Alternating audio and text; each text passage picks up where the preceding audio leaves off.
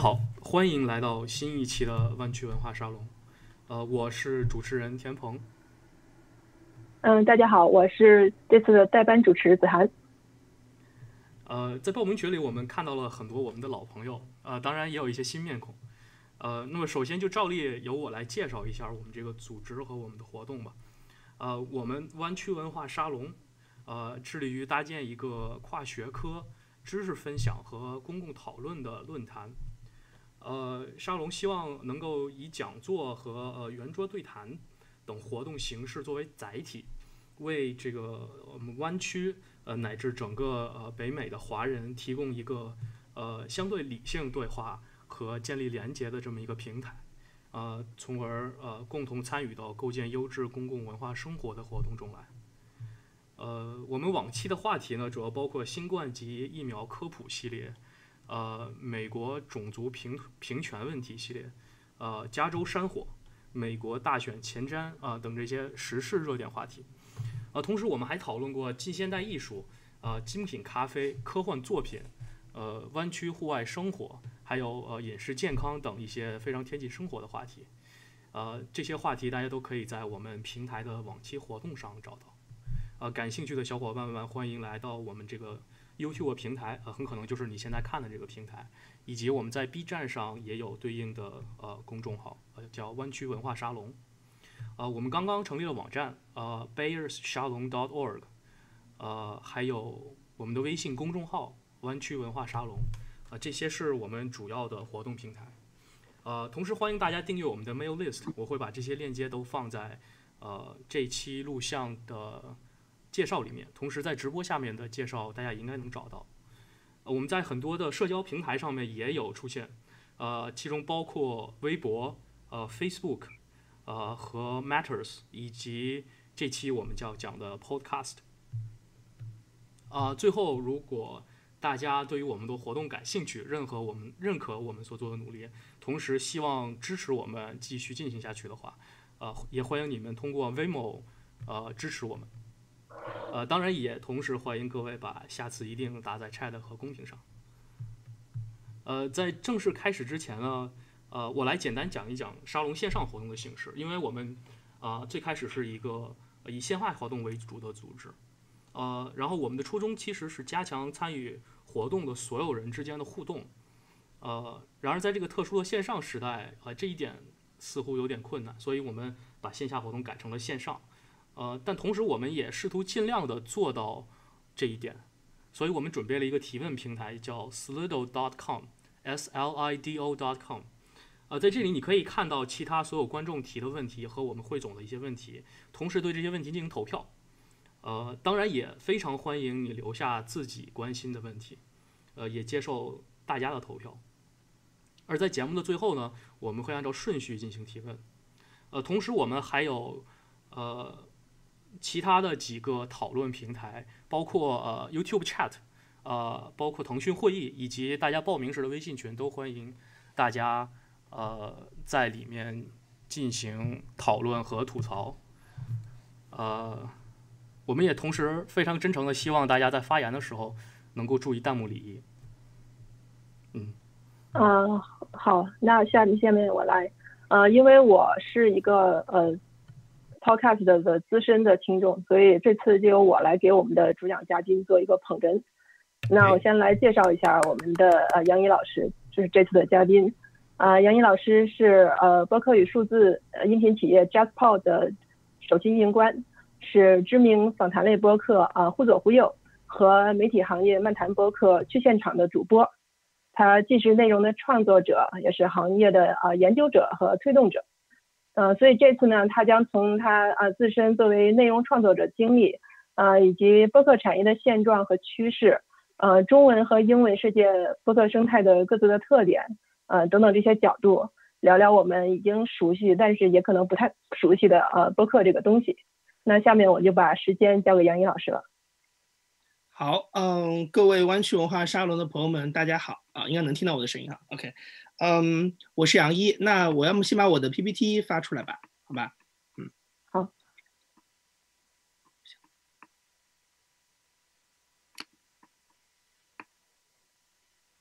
好，这样能看到吗？嗯，可以。好，OK。嗯。大家好，然后呃，就是首先我想先做一个自我介绍吧。那这次其实是呃非常感谢湾区文化沙龙的邀请，然后呃尤其是我的朋友纪晓成在呃就是邀请我来参加，然后也有这样一个机会能够跟 应该我觉得应该是全世界的朋友来分享。因为呃虽然你们的定位在湾区，但是我昨天其实有一个朋友从那个群里面加我，然后发现他人是在国内的，然后我就感觉到好像听的人对不一定是呃在美国的朋友，有很多是在国内的朋 OK，那呃，我来先做一个自我介绍吧。这这里有一排 logo，然后刚才其实呃主持人也大概介绍了一下，就是呃我有几个身份，但是这几个身份都是跟播客相关的。第一个身份就是呃我是我现在在做一家播客的创业公司。然后叫 JustPod 这家公司，其实现在已经运作了两年的时间了。然后我现在在我在我是公司的联合创始人呢，现在在公司里的职务是首席运营官。那平常主要是负责公司的呃节目运营跟日常运营，就是整个公司的日常运营的这样的一些事务。那呃，我们公司旗下呢有这个十一档原创播客，另外有五档的企业播客。那呃，我其中参与两档原创播客的这个制作过程，一个是啊，忽左忽右，可能更多的朋友会知道或者听说过。那还有一个呢是去现场这个节目，其实昨天刚刚啊，如果是按美国时间算的话，应该就是今天 十四号，对，刚刚满一周年，就这个节目刚刚做了一年。然后那今年。二零二零年的话呢，因为这个呃，就是整个公司的业务也在发展当中，所以我现在其实时间精力分配还比较。紧张，所以很多的听众会说，哎，我好像今年在《互抖会友》里面出现的时间就比较少一点。那就是因为另外两个事情，就是一方面我要做很多公司运营上的事情，那呃，另外一方面就是因为我自己也有一个自己的节目，那等于说我也要花很多时间来做自己的节目，所以可能啊，今年参与《互动会友》的浓度相对会比较少。那另外一个就是啊，对，再多说一句啊，就是现场可能因为大家不熟悉，就是它是一个。嗯，关注在媒体行业的一个呃博客节目，然后我一般的节目的话会呃有几种类型的话题，一方一个是请啊一些这个媒体人或者新闻人来上节目，然后跟他们聊一聊自己的经这个从业经历或者对媒体行业的观察，另外可能是我们把媒体当成是一个观察世界的。交口，呃，这个这样一个窗口，然后呢，比如说媒体会这个呃报道的很多的事情，我会通过啊这个参与这样一个新闻报道的媒呃编辑或者记者的嘴，来了解到这个，比如说这个行业或者这个事件背后的一些事情。另外呢，也有一个是也算是我的个人兴趣吧，就是啊，因为我本身在大学的时候，其实也有做过很多关于啊媒介史，然后啊一些这个呃中外媒介比较的一些研究，所以我可能会经常会在节目里偶尔会分享一些啊我觉得挺值得可能中国中文的听众知道的一些跟媒体的发展过程相关的事情啊，比如说像我之前在呃美国大选这个开票夜的时候，当时我推了一期节目，因为那一天的晚上，在一九二零年的时候。也是总统大选夜，而且刚好也是在十一月这个二号、三号的这个时候，十一月二号的时候，就是刚好是呃世界上第一家电台、第一家商用电台的播音的日子，然后它刚好播出的选题也是美国大选的最新消息，所以我得以就是趁着这个热 热点，然后做了一期就是回顾一个相当于广播的，就最早的电台是怎么来的这么个事情，就类似于这种故事，就这个节目的话题大概是聚焦在这三个层面上。然后最后一个 logo 呢是呃我在一呃二零一八年的年底开始跟呃另外两个朋友，一个是徐静爱，呃一个中国女生，还有一个叫 Rebecca Cancer 是一个美国的女生，然后我们三个人一块儿发起的一个叫做 Podcast China 的活动。然后这个活动其实是一个线下活动品牌，然后它的专注点就是在播客。那十月三十一号的时候，在上海刚刚办了它的第三届的。呃，年会，那这个活动其实我们的初衷很简单，就是呃，在中文播客，尤其是现在这个阶段。有很多的创作者，其实他来自各行各业，呃，很少有全职的播客创作人。然后呢，大部分的人都是以一个兼职的状态在进行，所以他们可能带着各自的专业领域的知识进来，可能关注心理学、关注博物馆学等等等等。那我们办这个线下活动的一个初衷，最早最早的初衷就是希望所有的这些做播客的人，不管你的背景是什么，不管你是不是全职在做播客，不管你的呃。本身的专业领域是什么？我们希望创造一个线下的空间，让大家聚会在这里。然后你聚在这里的话呢，只有一个身份，你就是一个播客人。就是说，可能对于很多人来说，他是利用播客这个渠道在表达。但是呢，呃，如果他到了这个线下活动，我们希望你就记住这样一个身份，就是你就是一个播做播客的人，你不要忘记这个身份，也不要忽视这个身份。然后呢，我觉得从一九年的一月份第一次做这个活动，到一九年的十一月份第二次，再到今年的十月三十一号第三第三次，而且我们中间会有穿插做一些 workshop 的活动。我觉得基本上我还是挺开心的，能够感觉通过一个线下活动的方式，呈现了整个中文播客最近这两年爆发的过程。所以其实到现在，整个 Podcast China 已经不仅仅是一个播客人线下分享、线下聚会的一个活动，我觉得它更多的是大家可以在一个相呃一个小范围但是公开的一个平台上，然后可以互相交流彼此做了什么事情，大家对于这个行业有什么样的思考，然后呃这些思，然后我们可以在这样的一个比较呃。直接的氛围当中去讨论很多事情，而不是跑到网上去撕，就是就是可以直接讨论一下，就是大家对于播客行业到底怎么看，对未来发展方向到底怎么看，然后听众也可以有一个比较好的机会，能够在这样一个线下的空间里跟啊喜欢的主播交流，或者听众跟听众之间进行交流。所以我觉得我啊还是还挺开心，这个活动现在已经办到一个嗯挺好挺大的一个规模的，这大概是我的一个个人的身份的情况。然后我也简单的说一下，就是我跟播客之间的关系吧，因为这样的话也可以帮助大家了解我这个人。呃，就很多人都会来问我一个问题，就是啊，你到底什么时候开始听播客的？嗯，我觉得其实这个事情有好，它跟整个播客的发展过程都有很大的关系。比如说我最早用到播客这个东西，其实我根本就不是用来听的，我是用来看的啊。就最早来这个用 Podcast 的这个呃工具的时候，因为当时它是 iTunes 里面的一个工具。所以那个时候我我记得是刚呃准备上大学跟刚刚上大学的时候，其实是通过 Podcast 来下载美国的这样的一些呃，比如说三大电视网的晚间新闻、早间新闻，然后呃 Sixty Minutes，因为就是说它是一个比较好方便的渠道，可以呃看到每天更新的这样的一些视频的节目，所以对我来讲啊，当时 Podcast 是这样子来用的。但是你说真正听音频的话，其实应该是差不多在呃零八零九到呃一一一二年这几年当中，我觉得它是一个慢慢被发现、慢慢被呃我注意到的一个过程。因为最早最早的时候，其实我有列了左边的这几个 logo，就最早的时候，其实零八零九年那时候是呃其实是在 一些学英语的啊平台上会会听到他们会放这个呃 BBC World Service 它的这个 documentaries 的节目。就是他有一个纪录片的节目，这个节目现在这个播客还在，大家还可以搜到。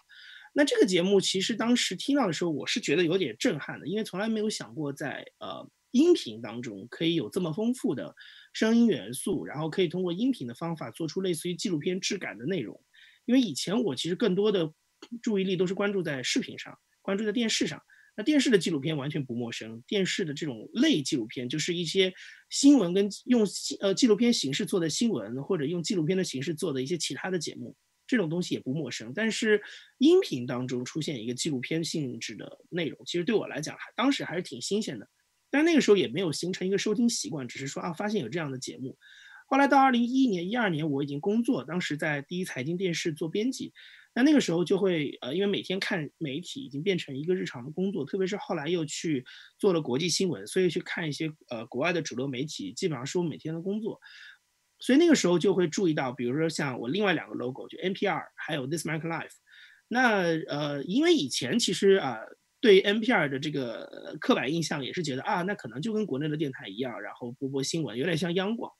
但是后来听了之后，你才会发现说啊，NPR 其实会做很多非常有意思的故事的。新闻报道也是在每天的这个 Morning Edition 或者是 All Things Considered 这样早间晚间的节目里播，但是它的形式是 feature 是故事，而不是说呃一个主播在那边念一个新闻就结束，或者做一个记者连线就结束了。那那个时候我有印象非常深刻的是，当时听到一个报道是让我觉得惊为天人的，就是嗯，当时他们在这个 NPR 驻上海的记者叫 Frank Lamfit，他大概是在嗯，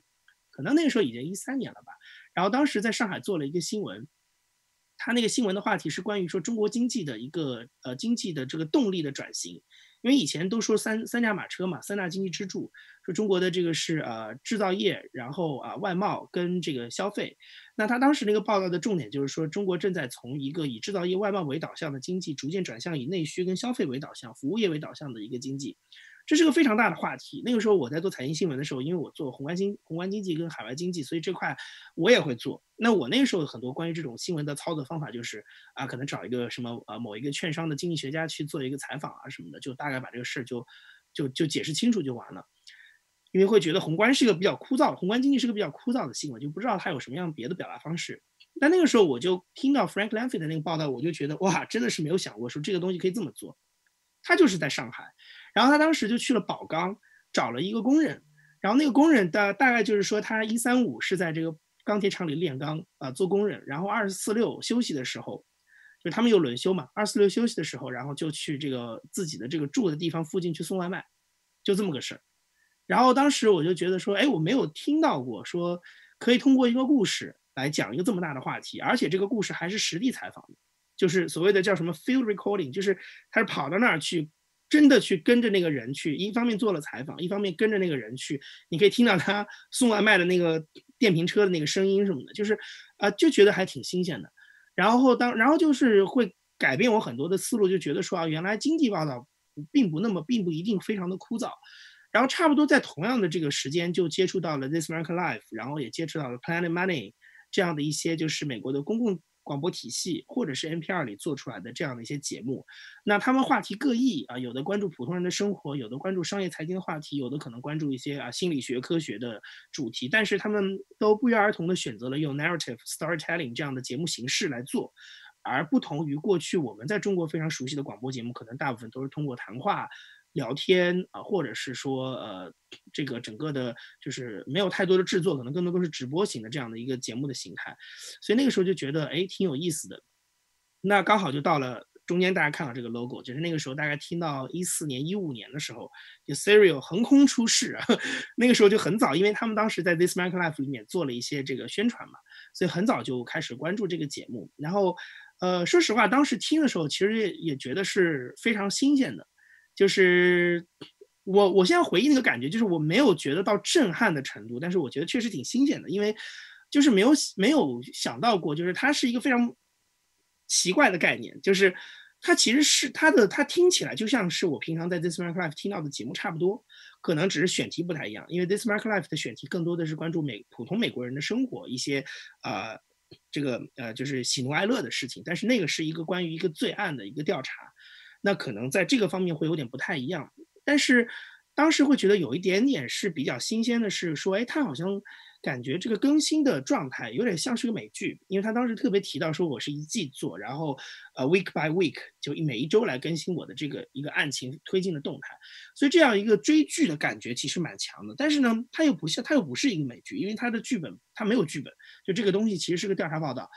啊，当时觉得，哎，这个东西有点新奇。但后来，因为我们都知道，在美国，Serial 其实是引爆了所谓的播客狂潮。那个时候，它已经变成了一个文化现象。我觉得，对于文化现象的指标就是两点吧。我觉得就是美国的这个平常的这个深夜脱口秀，然后还有就是 Saturday Night Live 这样的节目，这两个节目请了他来上，我觉得基本上可以认为它是个文化现象，已经超越了一个媒体新闻的范畴了。所以那个时候，我记得他好像是上了 Coco 熊的，就是那个 Sarah k a t i 上了 Coco 熊的节目，然后，呃，那个 S N L 的演员也就是模仿了他，就是恶搞了他这个节目。就后来发现哦，他真的变成一个文化现象。然后你就会发现，很多的媒体开始有更多深入的分析，包括去采访这个创作团队，去了解很多幕后的故事，然后再慢慢的觉得这个节目确实是非常厉害。就是我觉得我当时感受到的那个东西可能是很皮毛的，但是就会发现这个节目背后其实有非常深的，呃，可能是会影响到整个音频创作的一个思路思维，包括可能会激发整个播客这样一个已经沉寂了很多年的渠道的这么样一些动力在里面。那刚好在一四一五年那个时候，其实整个美国的。播客好像也是一个，呃，刚刚起，就是也有一些起色。比如说那个时候，像 Gimlet 这样的公司慢慢的成立，然后像我现在一直在读的一份 newsletter，那个 Hot Pod 也是在一四年年底的时候出来，所以那个时候就开始很快的和关注到，呃，这样的一个行业的动向，然后听到更多的有趣的节目。比如说我 Serial 之后就听的是那个 Startup，就是 Gimlet 的创始人那个 Alex Bloomberg 做的节目，然后又觉得是一个很不一样的，因为它带给我了很多像真人秀一样的体验。所以所有的这些。啊，震惊也好，新奇也好，然后佩服也好，反正所有的这些感情，最后我就觉得说，嗯，我应该在中文播客里去做一做这样的东西。就去尝试一下，看自己能不能去做。因为我之前也觉得说，我毕竟也做了这么多年电视，就有一些基本的东西，我还是制作是什么东西，还是稍微了解一点。那就想说能不能模仿一下。所以那个时候就开始做了一个，就是最后一个 logo，就是我当时自己做了个博客叫杨一电台。然后那个时候其实现在回过头来看，那个节目更像是一个实验室，就是呃前前后后只做了半年的时间，大概更了六七期，然后每一期花了很长的时间去做采访、去做调研，然后去后期制作、去做剪辑，然后整个话 整个节目的话题也非常的分散，有的时候是聊一些财经的话题，有的时候聊一些东南亚的这个华人生华人社会，然后有的时候聊一些媒体，就是。挺分散的，但是我觉得当时是做一些，我觉得对我来讲，其实那个节目的制作本身是给了我一个直直观的感受吧，就是做这样一个我想要做的这种 storytelling 类型的播客到底得怎么做，呃，会有一些就知道它的难度有多高，其实是更多是在这儿，但是呢，有一些比较实际的学到的东西，嗯，其实是关于就是说呃。一个播客要怎么上传，要怎么分发，它应该它要通过什么样的渠道才能出现在苹果播客里面，然后被大家搜索到，等等等等等等，就是这方面的技术跟经验是比较实际的。相比较去怎么做一个好听的播客节目来说，这块是比较实际的去掌握的一些技能。所以这块其实后来很快的就用上了，然后就到了后面这一页，就是我们做的事情。最左边的时候是。一八年的一月份的时候，当时就上线了《忽左忽右》，呃，其实是在一七年的年底的时候，当时陈彦良就找到我，因为呃，我跟他认识，当时已经认识两三年了。然后之前大家都是在这个呃商业媒体做记者，然后他是关注先是关注消费类、房地产，然后后来又关注文化，呃，就是文化像书这些呃条线的新闻。那我是一直在做呃财经、做中国宏观经济、海外经济这些。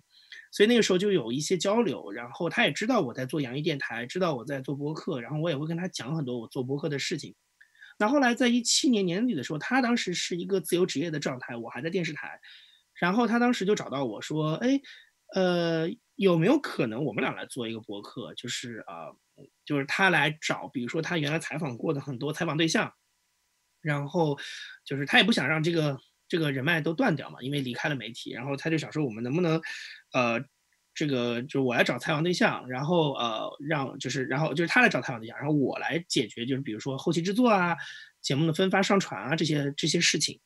那后来我就觉得，哎，这个其实也可以，然后对我来讲也不是个特别复杂的事情，所以当时我们就商量着来做《互左互右》这个节目了。那这个节目是一八年的一月份开始做，二月三号第一集上线。当然，我们没有想到的是，第一方面是这个节目上线之后，其实很快的得到了很多的反响。这个其实是跟我在跟我呃一五年的时候，那是三年，就当时的三年前做这个洋溢电台的反响非常不一样。因为我当时做洋溢电台的时候，就这节目基本上石沉大海，就是没有任何人会听，然后呃，可能也就是我的一个好朋友会听一听。像我那个刚才那 logo 是我一个朋友帮我设计的。然后就他会听，对，就是其实很少有人会听一个节目，但是《互左互右》当时上线之后，其实很快的就能，我们两边的朋友圈都会有很多反馈过来。呃，那时候就会觉得，我当时直观的感觉就觉得，哎，好像中文播客这个生态跟几年前不太一样了。那然后更后面就是我们看到后面这两个箭头提到的这个事情，就是中间是最早接触我们的人，呃，林中国。当时应该是在呃三四，我们是二月份上线嘛，他应该是四月份的时候找到我们，然后他们当时要上线一个就是旁边你看到那个 logo 叫转折点的一个博客节目，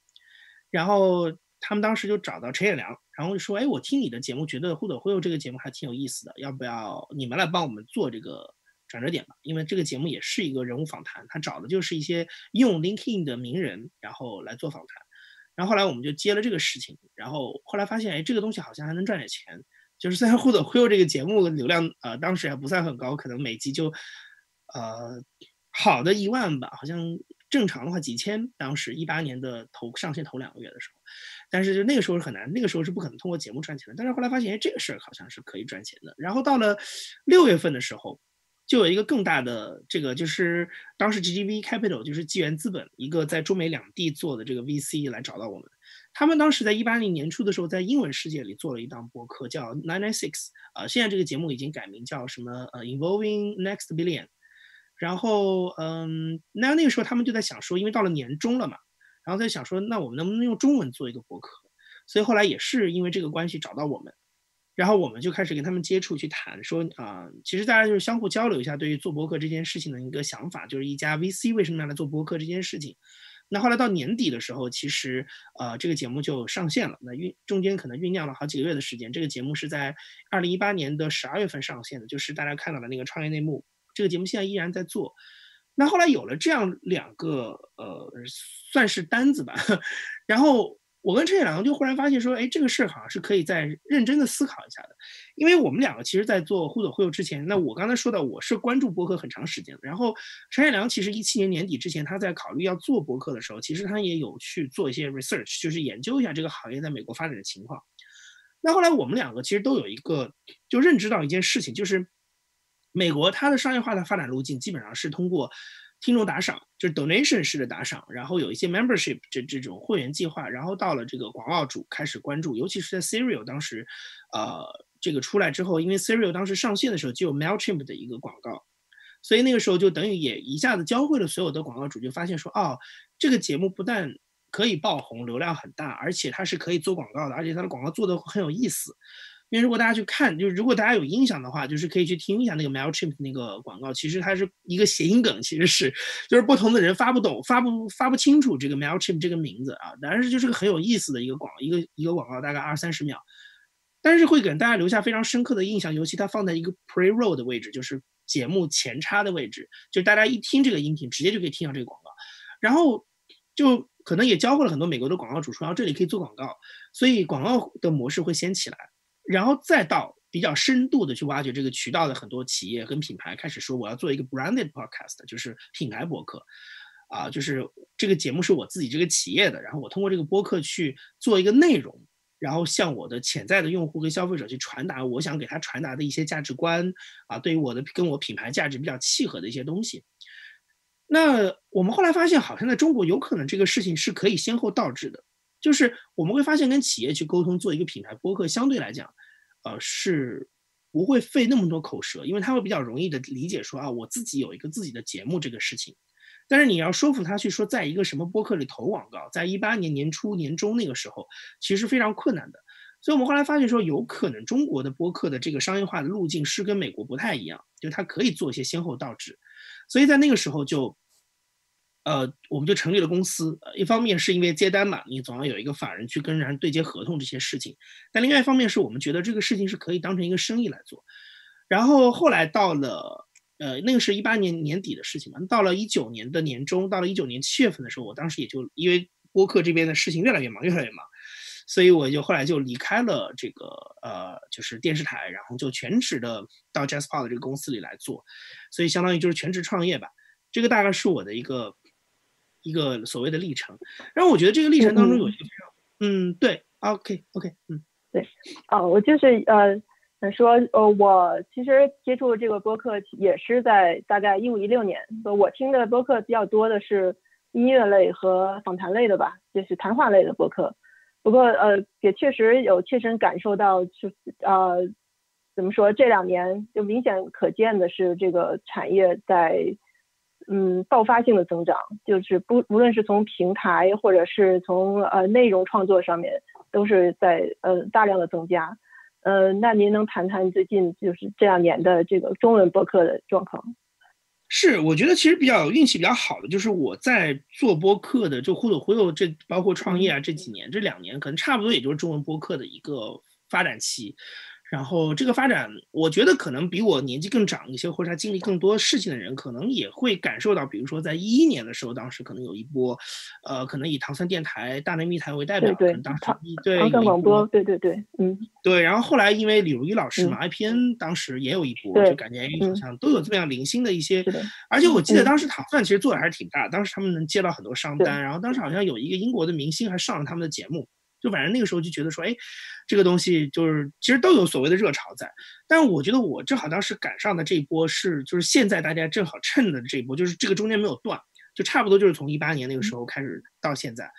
然后，嗯，对，我们可以可以看一下我这些 PPT 上的几个数据吧。这个是 Podcast China 在呃今年三月份做的。调研，那可以说一下三月份那个时空背景。第一个就是那个时空背景是它仍然处在疫情的中中段，就是它不是国内疫情最严重的时候，但是当时，呃，可能复工很多地方都还没有开始啊。然后在那样的一个环境，这样的一个时空背景，然后另外一个时空背景是，当时小宇宙播客 APP 还没有上线所以就是大家还不知道有这么个东西的时候，那我们看到它的一个整个的一个市场变化。呃，这个报告是五月份的时候正式发布的。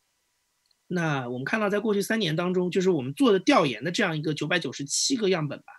然后在这个将近一千个样本当中，就是有百分之五十六点七的听众就是在过去三年内成为听众的，那基本上也就是差不多我们做互动互动的那段时间，嗯，对。然后接着呢是听众每周收听时长是三个小时五十四分钟。那我记得我当时我写了一篇文章，当时对对标了一下美国的数据，美国的数据应该是不到七个小时，六小时多，就是同样的这个指标，就是 weekly，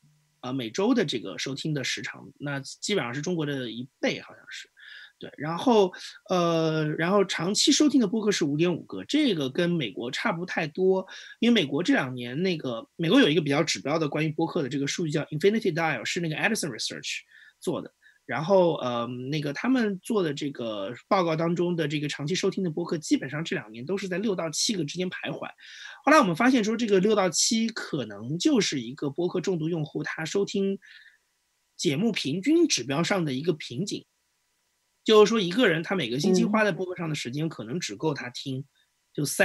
实际上能收到大概六到七个节目去听。他可能会定很多很多节目，但是他可能真的听的就是这么多。所以实际上，在呃用户时长没有办法继续扩展的情况之下，其实就相当于说，你看到第二、第三行，其实在美国啊，我们看到它就是一个所谓充分发展的一个状态，它可能大概就是这样一个，就是一天一小时，就七个小时嘛，一天一小时，然后一天听一个节目，大概是这样的一个一个情况。所以它带来的一个一天一小时，嗯。对，它带来的空间是什么呢？对对对对对对对，它带来一个空间是什么？就是说，我觉得其实是这个东西对于呃 podcaster 的制作者是有很多参考价值的。就它意味着什么呢？就是说，这个时长也许无法特别延长，因为可能大家现在这个阶段，尤其是现在这样一个播客的这种对于呃大家生生活的这个渗透率来说，可能它能做到的就是一天一小时。可是呢？其实是可以通过缩短每档节目时长的方法来塞进更多的节目的，所以你就能看得到，现在在美国，比如说《纽约时报》做的很多的这种 daily news podcast，它每集就是二十到三十分钟，就是这种变化，其实就是说美国现在可能那种聊天的节目就会越来越少，尤其是头部的节目当中，基本上它的时长都会控制在一个，呃，可能不会超过一小时的范围，然后基本上单集可能都在三十分钟甚至更短。这个我觉得是你如果看到这个数据，你会知道这个趋势其实背后是有逻辑的，就是大家都倾向于做一个更精致化的节目。然后这样一个节目，第一是因为你整个，你刚才其实也提到，就是大家平常收听播客都是在通勤，是更多的主场景。通勤其实是个非常碎片的时间，就是当然美国很多人是开车，但是你要考虑到，比如说在大城市，很多人在上在上海也一样，大城市很多人其实是公共交通，公共交通意味着它是它的这个整个的这个呃。动线的切换是非常零碎的，可能走一段，可能骑一段车，然后上地铁，可能下来再要骑一段，再要走一段，可能中间还要去买个早饭，就是它是一个非常零碎的时间，中间会被很多的环境切换所打断，所以一个短的节目其实是比较能够就是。这也不是很短啊，就不是中国的音频平台说的那种五分钟的节目，是三十分钟，就它不是一个长达一个半小时的一个持续性的聊天，而是说我把所有的内呃核心信息通过一个结构的梳理去 structure 这个 story 的方法，然后把它规整在一个大概三十分钟左右的单元时间里，这个长度其实是比较适合大家在其中一个环节去听完整个的内容啊，然后你然后如果你是一个整段的时间，比如你是在开车的时候。那你也可以去听连续两到三个这样整段时间的节目，这就是为什么后来 Spotify 做了个叫什么 Daily News，呃，Daily News Playlist 还是 Daily News Mix 之类的一个东西，就是它是把当天，呃，几个美国跟美国主要媒体的这种呃 Daily News Podcast 跟它的一些歌串联在一起，就它形成了一张歌单，啊，你可以听二十二十分钟的一个，比如纽约时报的一个节目，然后听一首歌，再听一个华尔街日报的节目，再听一首歌，听个 NPR 的节目，听一首歌，那它就它这个的话就是说。是一个，就是这种相对单月单集节目时长比较短的，其实是在这样的一个充分发展的市场是比较适合的。这个我埋一个伏笔，因为我们后面会讲到中美两国的节目对比的时候，可以呃结合这个数据来讲。然后接着我往下说，是看到有很多人是在收听到播客之后减少了听音乐的时间。这当中其实我们有提了一个问题，就是说，呃，听播客有改变你什么关于听的习惯吗？那我们当时设置的这个问题当中，包括了音乐，包括了知识付费有声书，也包括没有改变啊这一项。所以实际上我们后来发现，就是说听音乐减少的时间是最多的。这件事情是可以跟美国的调研做一个印证的。NPR 在应该是去年底的时候也发了一个叫，嗯，spoken spoken word 什么一个一个，就是他是讲就专门讲这个 spoken word 的这种节目，就不就是非音乐类音频节目的它的一个市场调研。然后他当时其实就有提到一个数据，是美国在过去五年间，就是二零一四到一九年间，呃，这个 spoken word 的节目的市场份额增加了百分之五。然后后来滚石。杂志拿到这个数据之后，他写了一篇特稿。他当时就是说，对照音乐类的市场份额，应该是相对应的减少了百分之五。所以换句话说，其实就是有这么多的一部分市场就切割到了听说话的人，就是从听歌变成了听说话。然后，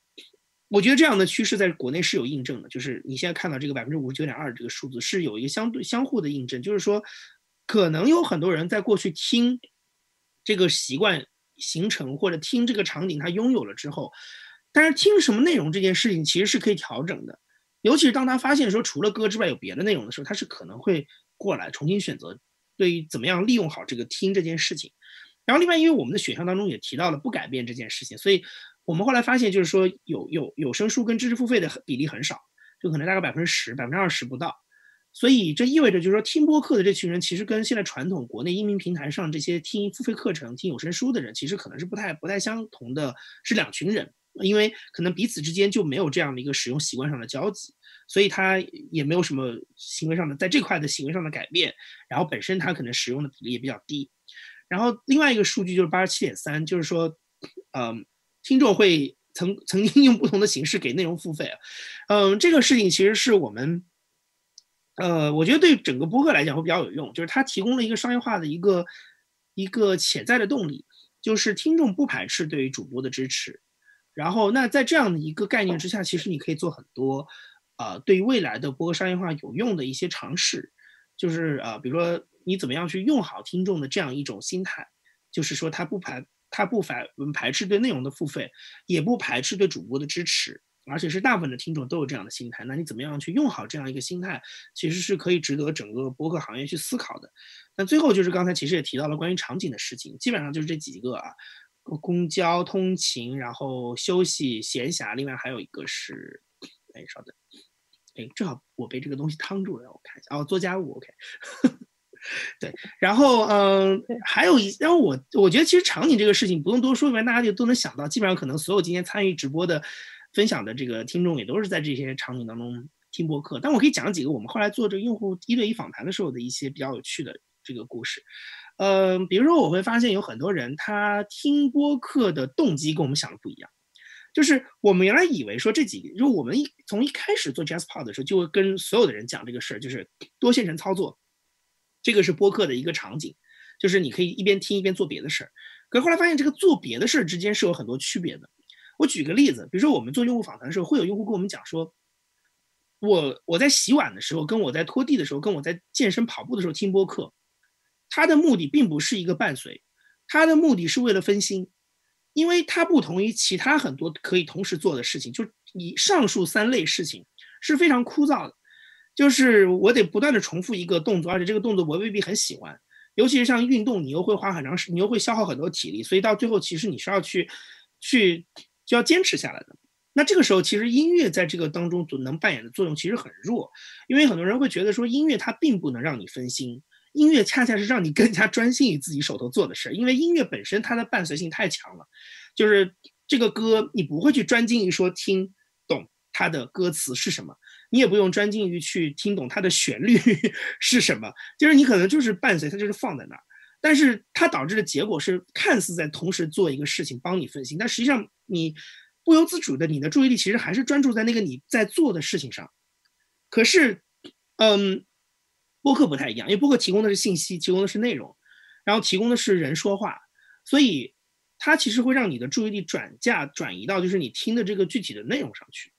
而这样的话，其实能达到一个比较好的分心的效果。啊，这个其实就是我后来在做用户访谈时候听到的一些比较具体的事情，包括还有女生会跟我们讲说，呃，这个每天早上化妆的时间就是她听播客的时间，就这个场景也是一个非常具体的，就是对我们得做一些一对一的访谈才能逐渐抓出来的一些东西。所以你会发现，其实很多人会一直问我们说，哎呀，这个谁在听播客，或者是大家都花时间去刷抖音了，哪有时间去听呢？但是我就觉得，其实，呃，我从来都觉得说播客或者说音频这件事情，它的场景。不是在现有的二十四小时 当中去跟别的媒介去竞争的，呃，它是在另外一个二十四小时竞争。另外这个二十四小时是什么呢？就是你可以同时做另外一件事情的二十四小时当中去做。所以它其实是有意无意的把把内容摄入到每个人生活的时间延长了，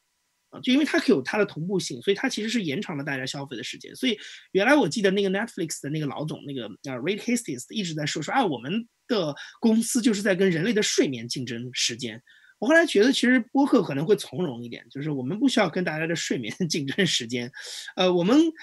可以，大家甚至在睡的过程当中，也如果这个是算是一件事情的话，你也可以听嘛，对吧？你 你睡的过程当中不能看，但是你睡的过程当中可以听啊。当然是举个不恰当的例子，就是意思是说，你在做很多别的事情的时候你不能看，但是你在做很多别的事情的时候，它不是娱乐消费的事情的时候，你也可以听。而视频更多竞争的是那个专注于娱乐消费的时间。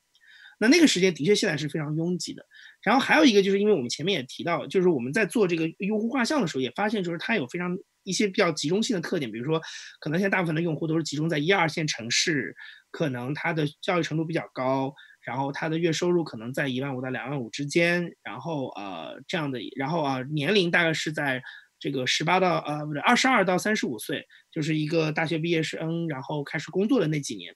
所以你有发现这个人群是很固定的，那还是那个问题，就是我始终觉得这个人群的很多娱乐消费的需求并没有被满足，呃，然后很多时候是互联网公司在往下沉走的时候，恰恰把他们给抛弃了。所以我觉得其实播客并不是一个呃，就是好像大家觉得说我。拼了命的要去跟公众号、跟抖音、跟哔哩哔哩去竞争的这样一个关系，我觉得他其实有更从容的一个心态去做自己该做的事情。对，后面对我这儿说一点，就是还有一个场景很重要，就是像我我这种，呃，本职是做设计工作的，觉得是最开始播客的一个。听众的一个特别大的群体，就因为可以在画图的时候一边画一边听，就 所以我我可能其实有很多，我可能有很多公司上百里那个摸鱼也是听播客，对对的对的对的。然后就您刚才说睡觉的时候听，我特别有感触，就是是我的呃助眠神器，对。所以，我我会觉得，就是说，其实很多人会，比如，尤其是在国内做互联网的很多，比如包括投资人什么的，会在在问这个事儿，就是啊，那你们的 时间到底在哪儿？就对吧？就是人家视频都已经挤成拥挤成这个样子，你们还能往哪儿塞？但我会觉得其实不太一样。当然，我也不能很拍着胸脯跟你讲说啊，那个时间就一定是我们的。但我只是觉得说，可能在这块，在在，如果是就这个问题来回答的话，我觉得播客的心态会比较从容一点，就是他。不是进到非得进到一个竞争激烈的时间当中去，是大家有更多的场景跟时间跟空间可以跟播客发生关系，而这个场景相对来讲是没有别的内容可以去参与。嗯嗯嗯，对。然后我接着说，就是，所以我们现在看到的这个，就是我们可能大概。我刚才说到，就是我做播客的这两年，差不多也就是这样的一个状态，就是说，呃，这个是我们公司的那个 PPT 当中的一页图，所以我把它粘过来了。就是说，可能是呃图文跟视频之后，可能播播客为代表的音频的内容，可能现在会出展现出一些比较新的一些东西出来，它的一些新的能量出来，就是它处在一个上升期。那我接下来要总结几个今年发生的事情吧，就是一九年跟二零年，我觉得比较明显的发生的中文播客的几个特点。第一个当然就是数量变得越来越多，啊，很多人在想着开一档自己的博客。我可以先拿数据跟大家说话，啊，这个是我们自己爬的一个数据，是通过那个 Listen Notes，Listen Notes 是一个总部在湾区的，对他总部在旧金山的 Downtown 的一个 WeWork 的一个中国人啊，然后呃做的一个呃，应该它的定义应该叫播客的搜索引擎吧。就是呃，其实你就是说，对于用户来讲很简单，就是你可以用它的那个网站去搜索单集节目、单集的节目，甚至有些呃那个文就是呃。音频里面的内容也可以搜集，因为它有一些内容是做了这个呃 script 的转转码，所以你有些音频里面的内容也可以搜到。然后另外就是说，它你如果在上面注册用户的话，你可以通过它建立播单，然后输出一个 RSS，所以你可以拥有一个自己的播单等等。它其实，在用户层面更多的是这个。然后像我们做播客的用它的话，我们是可以去查它后台的这样，也不是后台，其实它也是前端就是展示出来。但是可能听众一般不太会关心的就是，比如说它有很多它的数据库。因为它爬了很多，这个比如说苹果的这个 API 或者是其他的一些博客库，所以它会抓到很多的数据。那我们看到的这一张就是 Listen Notes，它每个月，其实它每天都会更新。就是我自己每个月的一号会去拉一下那张表，就是中国博客，我选择的是这个 Region 这个这个这个分类，不是用语言，不是 Chinese，因为呃很多呃台湾地区的节目也是勾的是 Chinese。当然，我们知道今年其实台湾地区的博客也是一个爆发的状态，所以可能会造成一个数据上的混淆。但我所以，我后来选择的这个呃这个 category 是根据 country、根据 region 来分的。这个 China 的这个就是中中国大陆的地区的。对中国，因为因为我默认啊，我 这个我默认可能台湾地区的朋友不会选 China。Anyway，就是，但我们可能自己都会选，或者平台会认为我们是 China，所以就是说，那他会选，就是我按照这个来，就是它是个比较收口径的一个一个数据。那我们看到这个趋势其实蛮明显的，从五月份那个时候应该是大陆的呃疫情基本上趋于稳定开始，到呃这个月啊增加了五千档中文播客，中国的播客哇，这样子的一个情况，那。呃，我记得之前有呃，之前有另外一个国内的一个小的应呃播客应用叫 Moon FM，它的开发者曾经拿过一个它的数据，好像是说他是说今年上半年就仅二零二零年上半年的新播客的增这个出来的数量已经跟去年全年的持平了之类的，就是我有看到过这样的数据，所以其实，在节目的数量增长上，我觉得这个趋势是。还是蛮明显的，就是这个大家平常其实也有比较直观的感受。如果你每天去看小宇宙的播客推荐，其实是非常直观的感受，就是有很多可能在可能今年八月份之前、今年五月份之前、今年十月份之前，你从来没有听过的播客，其实都已经出来了。对，因为这个创业感觉也成本是最低的，也甚至连摄像头都不需要准备，只要有有麦、有耳机就可以自己录播客。对，我觉得其实呃，因为我因为一直做媒体嘛，所以等于说过去十年也基本上是跟着整个中国内容互联网的这个发展的过程，就是你能看得到各种各样新媒介的出来。它的基础当然是因为四 G 网络的普及，因为 iPhone 的普及，就智能手机的普及，它带来了一大堆，比如说从微博开始到微信公众号，到可能现在比如说 B 站的 Vlog，像直播，像抖音、快手，就是你看到很多媒介形态的变化。但我觉得，其实播客对于一个创作人来说，他在创作上是有他的先天优势的。这个优势就是说，啊，不好意思，把这个关一下。嗯，然后我觉得它的先天优势在于，就是你刚才说的，就是我觉得它的表述介于呃这个呃就是文字跟视频之间，然后它不像视频那么重。就是你要花很多的钱去做这些硬件的什么准备啊，打个灯，然后做个摄像头，对吧？你像我现在这个直播是用我 MacBook 上的这个摄像头，然后它就不是一个特别，我觉得它拍的角度跟各方面，就是我觉得是达不到一个 Vlog 的水平的。那另外一个话呢，就是说，呃，相对于文字来讲，我觉得文字这个事情看似简单，但文字其实它对于创作者的要求很高。就我不知道大家有没有想过这个事，就文字第一个是因为它的门，它的就是说，创作这个文字本身的这个 skill 的门槛太低了。我说的这个 skill 是什么？就是只要你会用 Word，对吧？只要你会打字儿，基本上就可以去发一个公众号文章。所以它这个方面的工具性的文门槛实在是太低了。所以它带来的一个结果是什么呢？它带来一个结果就是它的创作是海量的，就是人人都觉得我可以写，所以它的那个内容的那个库是一个一片汪洋大海，就是一大堆东西在那儿。但是另外一个问题是在于说，你要写好一篇文章又非常难。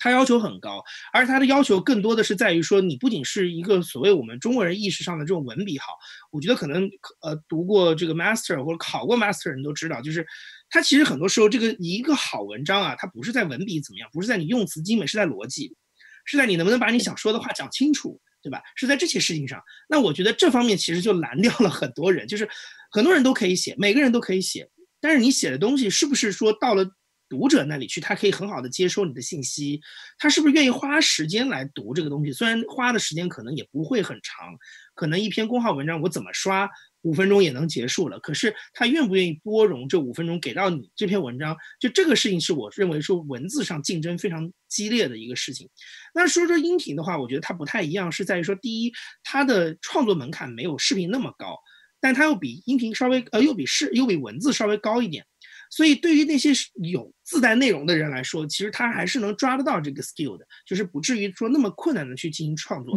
但另外一方面是，他对于内容的要求又比较的直接，这个直接是意味着是在于说什么？就是说可以闲聊，你可以自己去把它当成一个个人日记去写，但是这个东西它本身就。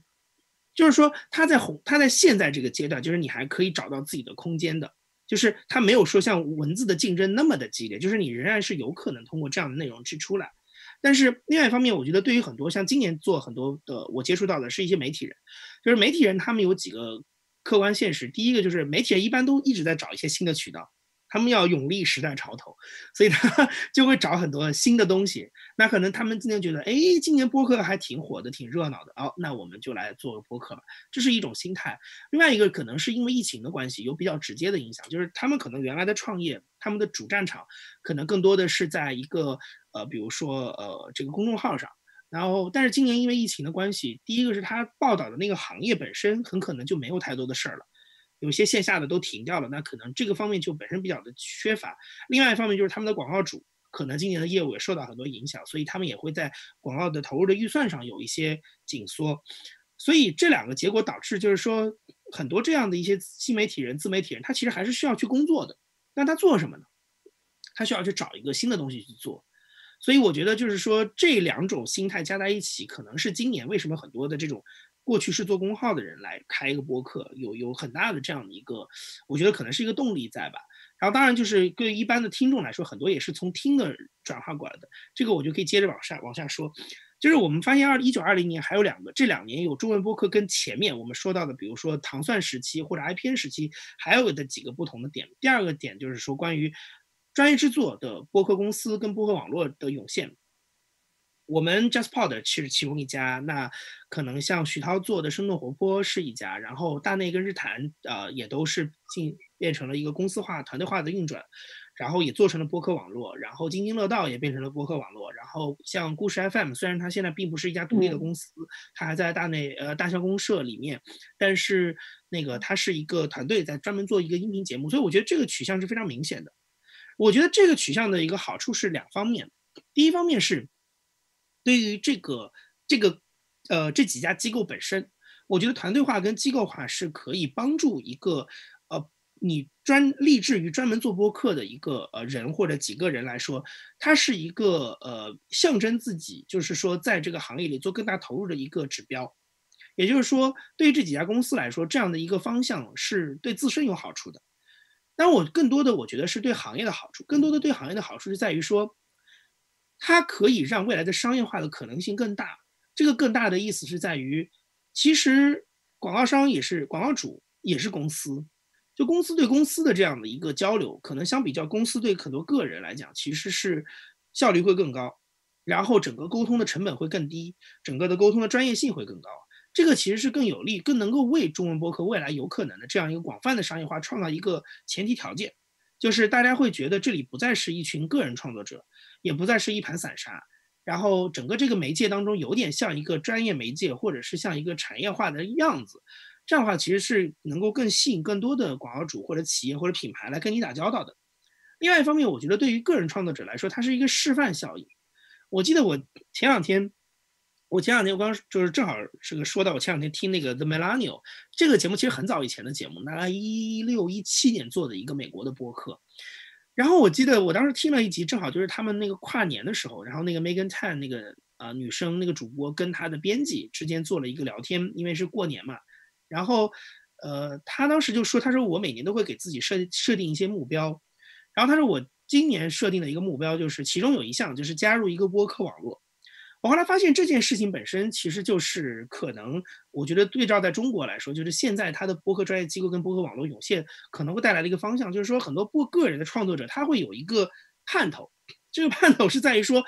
如果我喜欢播客这件事儿，我有一个地方可以去。不管我是现在先在家里录着，先录着先玩，先试着做，还是怎么样，但我有一个盼头，是我有可能去最后通过加入一个播客机构或者播客网络的方式，好像是变成一个我的一个一个一个目标去做行使这个事情。然后我觉得它也是一个很好的示范效应，就是说它也可以告诉大量的创作者，就是说播客其实不仅仅是说在大家在茶余饭后，在周末闲暇的时候跟三五好友约在客厅里玩一玩的东西，它是可以正儿八经的来做的。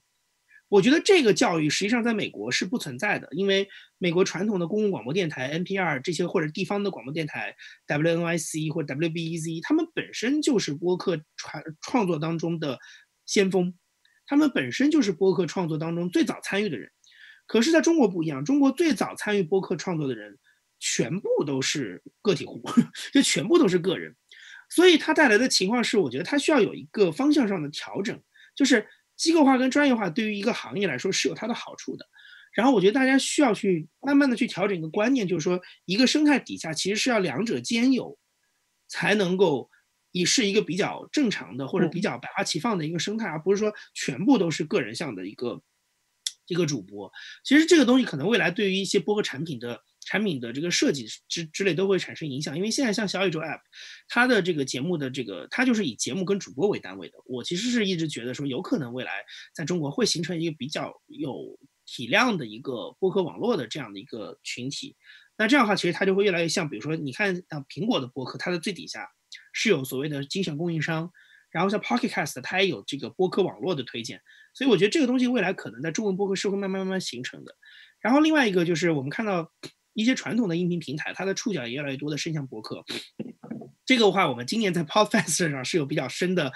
感受的，就是我们终于能够请到像喜马拉雅、像蜻蜓啊这样的一些传统平台。我觉得他们今年，嗯，我我们也做了很多私下交流，就是，呃，像喜马拉雅是去年呃年底、今年年初的时候，其实就跟我们做过一些沟通，那然后就发现是他们的一些公司的战略层面，其实是在看博客这一块。然后像蜻蜓是直接跟我讲说，他们是因为就是看了我五月份发的那个 Podfest 报告，才发现说啊，原来中文播客还有这么一块市场，然后又是音频的，甚至他们也可能是也可以进来参会一下，就类似于这种。所以我觉得这是二零二零年一个非常大的变化，就是过去比如说一九一八年、一九年，我们去跟平台沟通其实是非常困难的，因为他们的主要收入都来自于有声书，来自于知识付费，他们对于呃这个主播生态这件事情是没有一个非常清晰的。呃，定义说什么是播客，什么是什么什么，就没有这个东西。他们对播客这个概念是非常模糊的。但是今年非常明显能看到他们都在做，而且不仅是上述的两家，包括像 TME，今年他们底下的三个呃音频类的这个 App，包括 QQ 音乐，包括酷我畅听，都也都在做。然后网易云音乐也在做，然后还有像这个呃所谓的国家队，就比如说像央广旗下的。